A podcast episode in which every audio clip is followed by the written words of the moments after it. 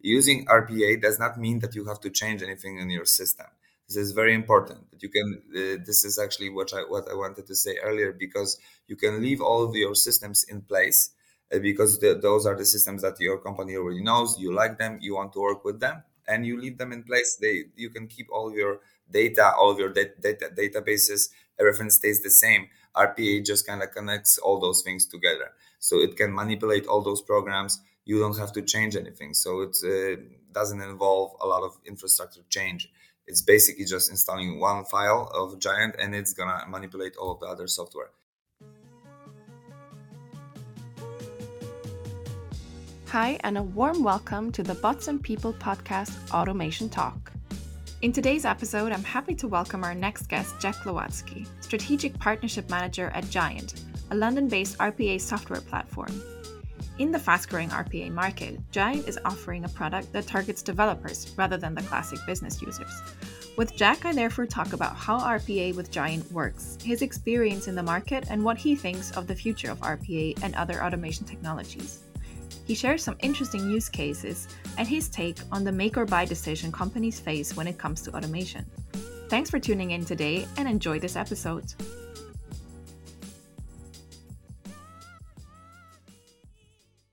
So, hello and a warm welcome to you, Jack. It's really nice to have you with us today. Please tell us who you are and what it is that you currently do. Hello, Louise. Uh, I'm very happy that you are having me today on this uh, podcast. Uh, my name is uh, Jack Glowacki. I'm a strategic partnership manager at Jiant. Jiant is an RPA vendor. Um, what is your day to day life? What, what do you do as a strategic partnership manager? My job as a strategic partnership manager is basically contacting with uh, other companies, with our strategic partners. Uh, Jiant uh, works through a chain of strategic partners uh, which are all over the world. We are aiming to have a strategic partner in every uh, major region of the world, every uh, major country. And basically, mm, we are using those this chain of strategic partners to implement RPA because we are a vendor of the solution. We develop our own platform for creating RPA, but we are not implementing RPA ourselves to the end customer. These are this is done by the companies, by our strategic partners. So uh, my job is basically to also to find new strategic partners for Jiant, uh, which are going to be the right fit, but also to taking care of those existing ones which is um, a lot of contacting, emailing, but it's a very pleasant job because after you know like six months or twelve months with some company, you're basically on a mm, first name basis with everybody, and you know each other very well. So it's actually very uh, easy, easier, you know, in the sense that you are basically meeting with friends. So uh, it's actually a very nice, uh, nice way of uh, working, nice, nice uh, position, nice job. Cool. Okay. And how did you get into this field of automation and sort of what motivates you? I got into the field of automation a couple of years ago. Uh, before Jiant, basically, I was working on a company uh, who was uh, doing marketing automation. So it's a, a, little bit connected. It's automating marketing processes. RPA is automating every business process which is repetitive, which can be done uh, on the computer. So it's a little bit wide, wider aspect of the same thing. So it was already impressive in my last company, you know, what uh, those tools for marketing automation can do.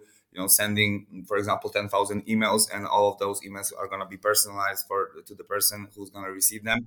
Plus, they're going to, for example, receive them at the correct time when they're the most active, you know, and most possible that they're going to open up the email. So that was also pretty, mm, pretty impressive uh, things. But, uh, you know, RPA is one step uh, further.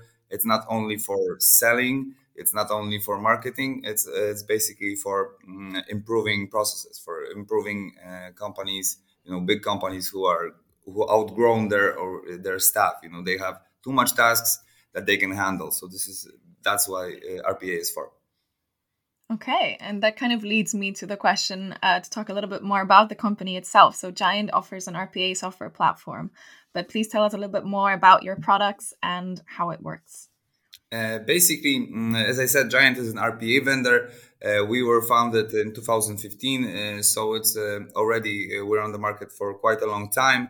Um, we were founded with this idea in mind to develop a new technology. So the first couple of years, it was only focused on developing the solution, and before we went to the market with the, the final product. So our main solution is Jiant Studio, and it's a little bit different than um, the solutions, other solutions on the market, because it's made for developers. We wanted to create a tool to, uh, for automation, which is going to be for uh, normal IT developers, people who know coding, people who are all, almost in every company, where they can create automation very fast using the knowledge and the skills that they already have because they were learning all their lives, you know, coding different languages. So they don't want to use a drag and drop creator. They want to use uh, start learning a new software, which is going to be complicated and you know and big. They would rather code this automation. So Jiants is this kind of tool which allows them to mm, uh, make this coding uh, way shorter, way faster. And with just a few lines of code, you can create um, a very complicated automation. Open up a couple of programs, open up a web browser, manipulate those programs. So mm, this allows you to basically create automation very fast. Okay. And you said that this was the the studio uh, product, but you also have an orchestrator product, right? Yes. Uh, basically, orchestrator is needed when we are having a larger number of uh, robots just to check their statuses to, to see if everything is uh, working well. And we give a lot of freedom in this sense that uh, our robots can be controlled from any other software which has an open API. So you don't even have to use our own orchestrator. Of course, it, it's dedicated for this, so it's in our opinion the best one. But you can also use other software uh, because uh, Jiant Studio is a very open platform. You can manipulate manipulate it from uh, different solutions as well. So it's it's a very open solution, but also orchestrator allows you to exchange code between machines and uh, basically set up everything you want because it's a very customizable uh, solution. Okay. And so, I mean, there are a lot of uh, RPA vendors in the market. You already said your distinction is kind of that you provide it or you address it to the developers themselves. Um, what else is kind of unique about Jiant? What would you say is the key differentiator? This is the most important part because uh, this is not dedicated. This is not a tool dedicated for any any person, like a business analyst or uh, somebody who can just uh, learn this in a few days. Uh, but basically, uh, the main advantage of Jiant is uh, that that differentiate us from the other vendors is that we can automate any processes. We are not limited uh, in functionalities because when you have a drag and drop creator, you only have a limited number of actions, conditions, and things that can uh, occur in this chain of automation. So it's limited by somebody's imagination who created this software. They only thought about this many scenarios, you know, for any kind of uh, situation. So uh, they are limited from the very beginning. Uh, and plus uh, the big interface, a big software uh, from our competition, which has a lot of gigabytes, installation, and all those graphic interfaces slow the automation down uh, quite significantly. Uh, our software works uh, very, very fast without any lagging. It op- it's, op- it's, opening up different so- other softwares. It can manipulate other uh, programs, web browsers, etc., uh, without any lagging because it's only 150 megabytes and no installation necessary. So you can actually send this file uh, via email to somebody else, and they can just uh, open it up, and they can, they have a working Jiant Studio on their uh, computer. So this is uh, compared to the other vendors. This is this is a big difference, and um, the speed, the easy of creation, and um, this is this is this, this is the most uh, important part of our solution. Okay. And what would you say is more your target group? So you were saying that you know the developers that are present in every company. If we think about maybe more uh, SMEs or, or smaller companies, uh, where is your target group at the moment? Basically, we have different partners, kind of uh, implementations. And I would say that there are basically two kinds of uh, customers for RPA right now uh, smaller companies who have limited budgets, and enterprises who have uh, mm, uh basically no limited budget, but they want to have a, um, a solution which is going to actually work and is going to be effective, and they are looking on the return of investment. So we have those uh, two things. So the, the first situation is um, also very good for Jiant because in our solution you can have unlimited amount of robots. You can with one Jiant Studio license you can write for example a hundred or even a thousand different uh, automations.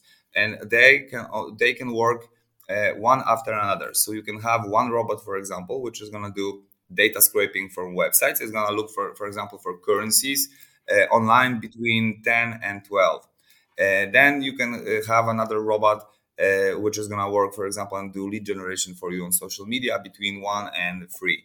So in this sense, you can uh, use Jiant. You know, you can create different robots, different automation, and just fire them up, um, uh, start working uh, at the moment where you need them. For example, payroll, uh, counting the, the paychecks for all the employees is only done at the end of the month.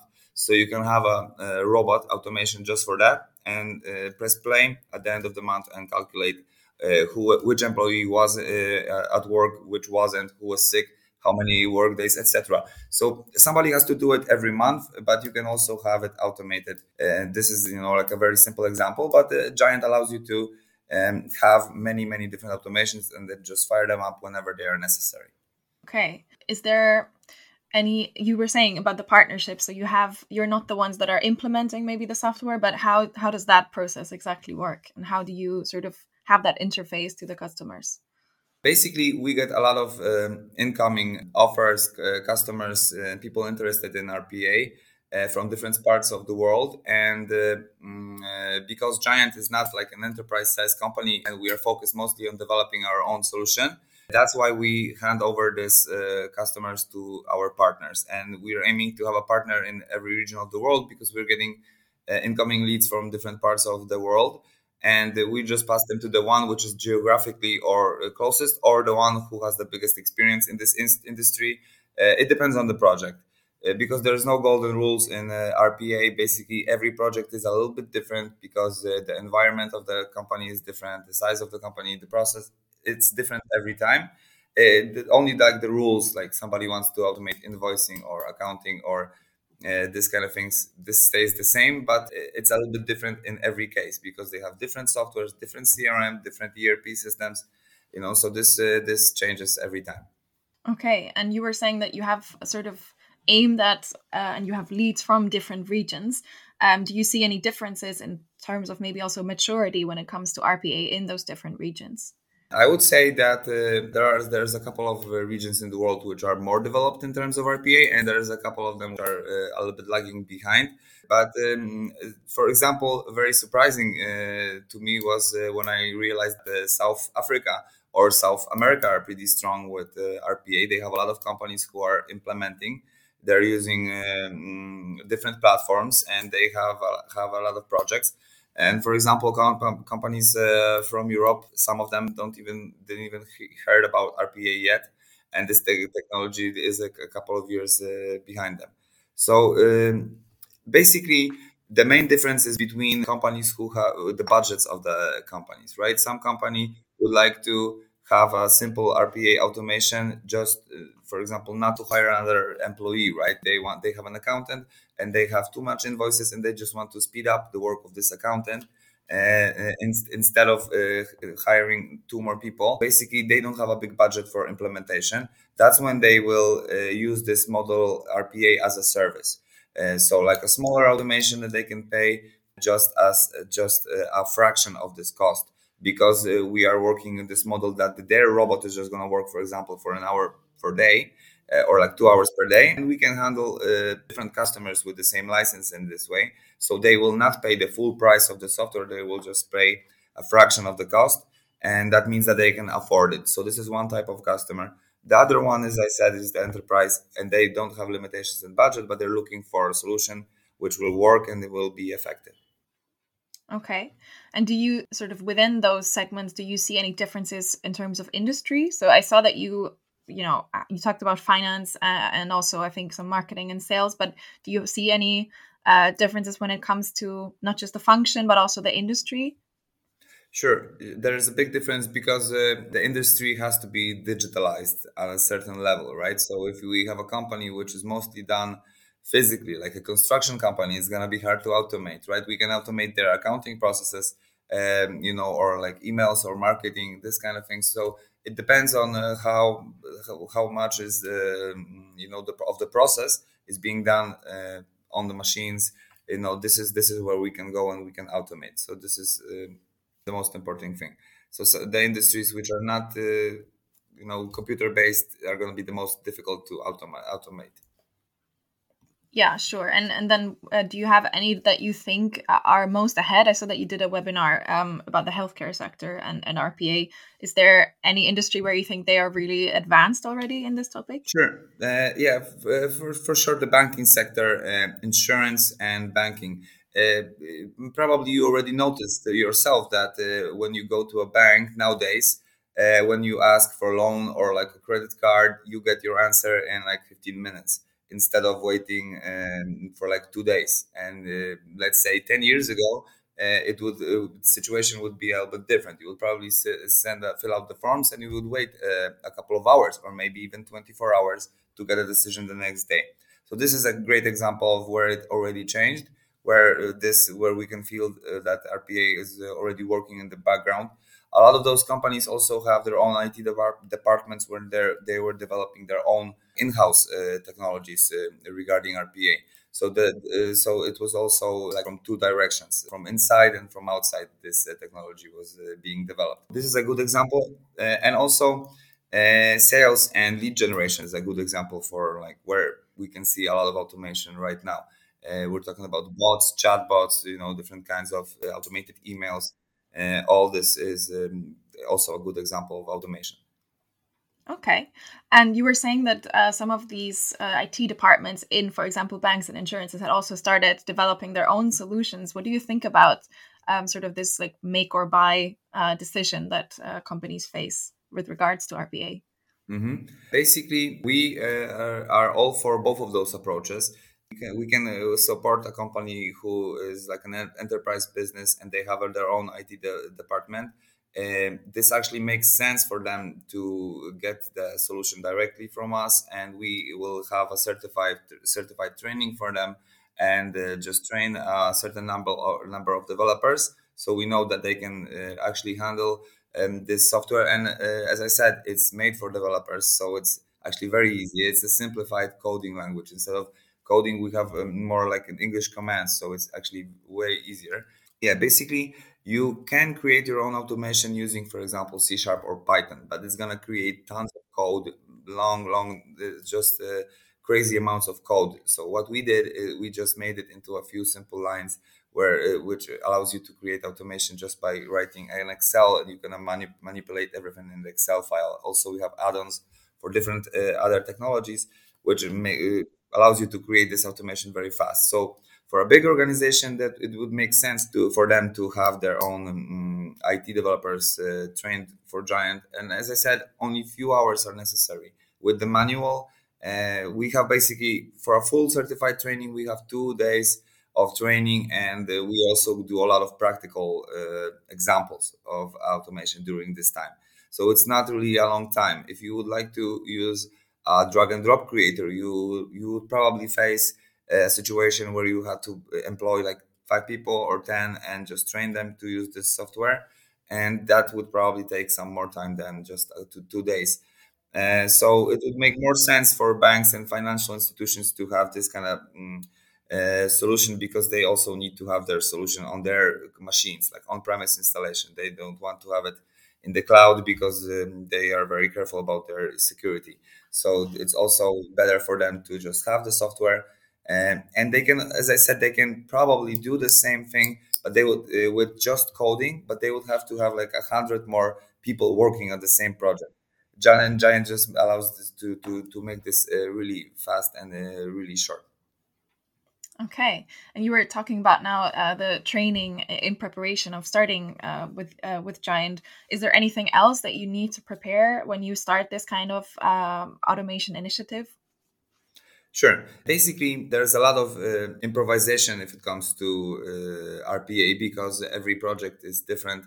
As I said, you know that the main things are just like the areas where we implement RPA. These these don't change. For example, it's the finance, it's uh, all the accounting, everything which is done, you know, large amounts of repetitive tasks.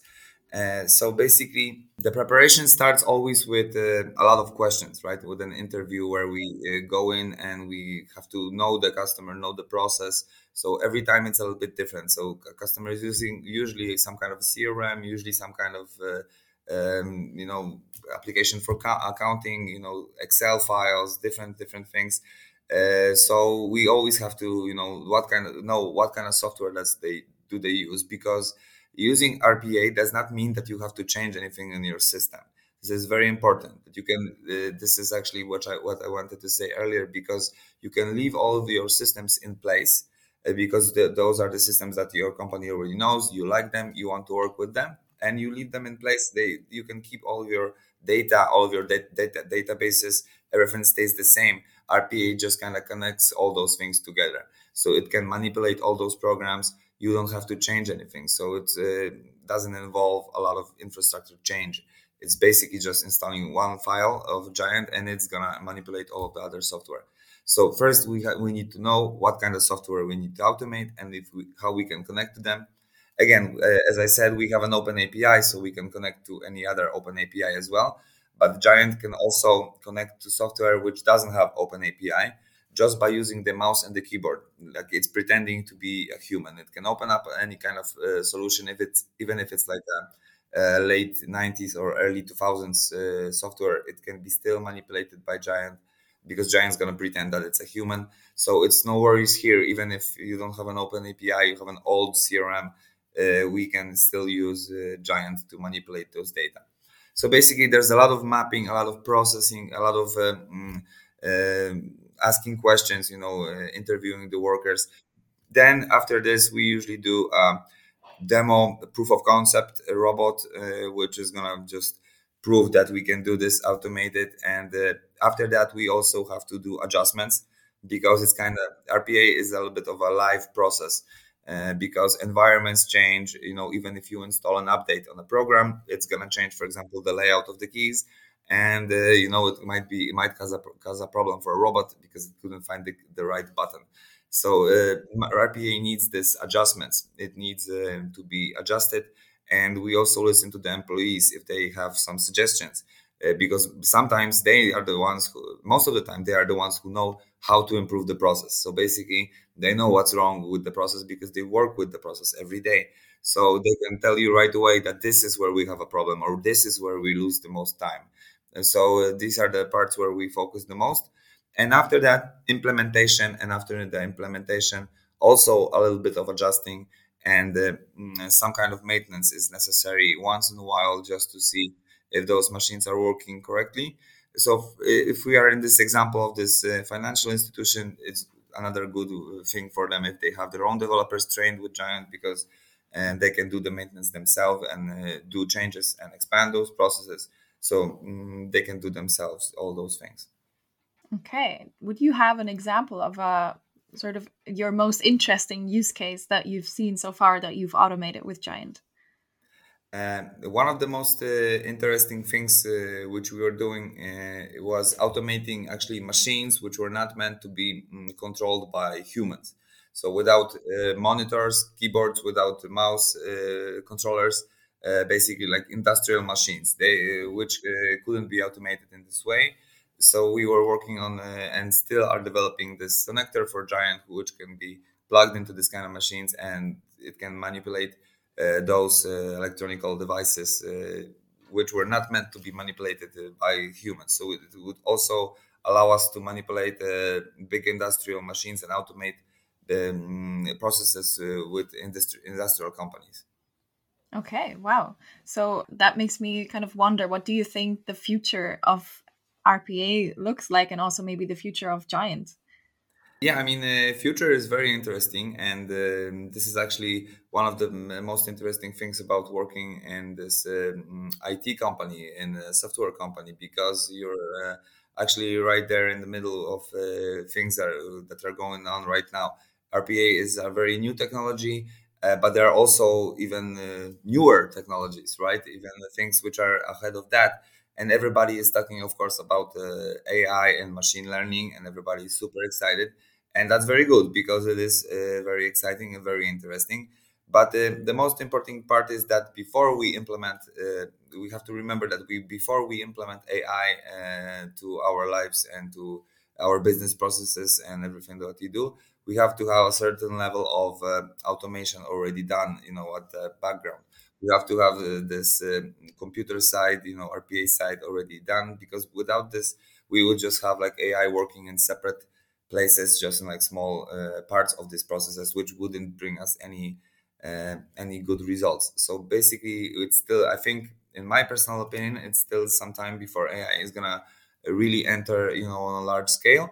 Uh, but uh, it's gonna be super interesting to see how it's gonna look and uh, what else is gonna be in the future because you know right now it's it's almost like no limits to what we can automate what we can uh, do. So we can create almost any kind of uh, automation. So imagine that if we create an automation that for creating other automation and we're going to give them the power of uh, uh, self-awareness or ai or this kind of thing. So we have a perfect science fiction terminator movie scenario uh, right here. So uh, I don't know, but it's very exciting. The technologies are uh, super cool nowadays, and we're using them every day, and they're helping us, you know, with everyday life. So uh, I'm really excited about this.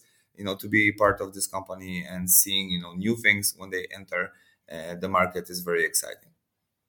Definitely. You said it yourself that RPA is kind of now sort of laying the groundwork for automating processes and and then other technologies will maybe come sort of later or on top of that but do you think that new automation technologies might also reduce the need for or the popularity of rpa in the future I think RPA is going to develop into something new because right now, basically, it's just like a tool. It still involves a human. It's not creative. Human is the creative part. Human is the one who's creating the process, who's doing, um, who's uh, programming the machine.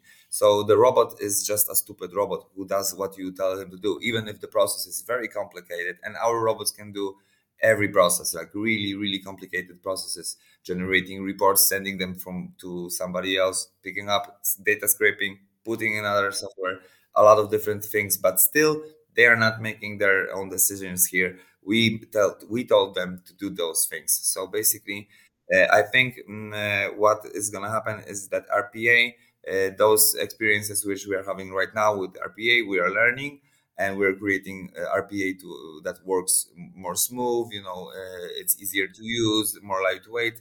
So uh, after RPA is gonna develop to a let's say mature form, then we're gonna have it uh, evolve into something uh, else. Everybody's calling it hyper automation. You know, combination of RPA and AI. We will see what's gonna be called in the end. You know what what will be the technology. Nobody knows, but it's very exciting and uh, I'm eager to see what's gonna bring the future. Oh yeah, definitely. And um, I have one more question regarding Jiant because you said you know it's been I think around seven years in the market now. Um, did something sort of pivot in the company journey that you didn't expect, um, especially now with regards to the future? How did you adapt to these different trends and and the technology changes as well? You know, actually, uh, when uh, I started working here, it was like two years ago in Jiant. It was the beginning of the pandemic times, and it was actually a big, uh, big boom for any IT company. Right, everything moved to to the internet. You know, everybody uh, who didn't do shopping online before started doing that and ordering uh, different things. So basically, all moved to the internet. So this industry, let's say IT automation or uh, before marketing automation, it all actually uh, grew because of this uh, crisis. So uh, we actually experienced the bigger demand, you know, and there's more and more demand for RPA, different kinds of RPA, and people have different approach. Some people like the drag and drop creators and uh, are, have already experience with those software and they're sticking to it. And, it's okay. Of course, uh, you have the right to do whatever you want. Uh, we feel that our solution is more open, that we can do more complicated uh, mm, processes. Uh, for we're more like a niche solution. That's what we want it to be. And I personally had conversations with CEOs of companies who were telling me that this is the wrong approach. You will not go, uh, you know, with this approach very far. And let's say three months later, I saw that they downloaded a trial version of our software, and six months later, uh, already we had a meeting. So uh, seriously, I can tell you that uh, I feel that the the market is not settled here. I think that uh, we will see what's going to happen because it's kind of like a live organism. Still, it changes, and a lot of things uh, is happening. We are experiencing definitely a big growth uh, in terms of uh, partners and in terms of projects like direct implementations and we have new good partners in uh, North America, which are very very active. So we're entering the Canadian and American market this year, and looking forward to that. Also expanding, we are going to Italy to Milan in October to uh, also do an automation uh, convention. So we're basically boosting our presence, and we only can see um, growth on on this market. Great, sounds really exciting. Um, I really want to thank you for all these insights. But before we close this episode, I have some quick fire questions and you can just answer with uh, what comes to the top of your mind. So, the first one is What is uh, one thing that you have tried in your professional life and never want to do again? I would say definitely that I would never want to try cold calling again. I had a short period in my life where uh, I was working business to business, B2B sales, uh, cold calling people. And uh, there were like small uh, companies uh, who had probably like 15 calls per day, like this. And uh, there were, you know, a lot of not nice reactions to this. And uh, i really don't like to this kind of um, style of um, making business especially in the 21st century. Uh, we have so many channels of communication that it's uh, way easier and more polite to just approach somebody via email or on some kind of social media and you don't have to bother them you know in the middle of the day. So that's definitely cold calling Okay, so let's leave cold calling behind.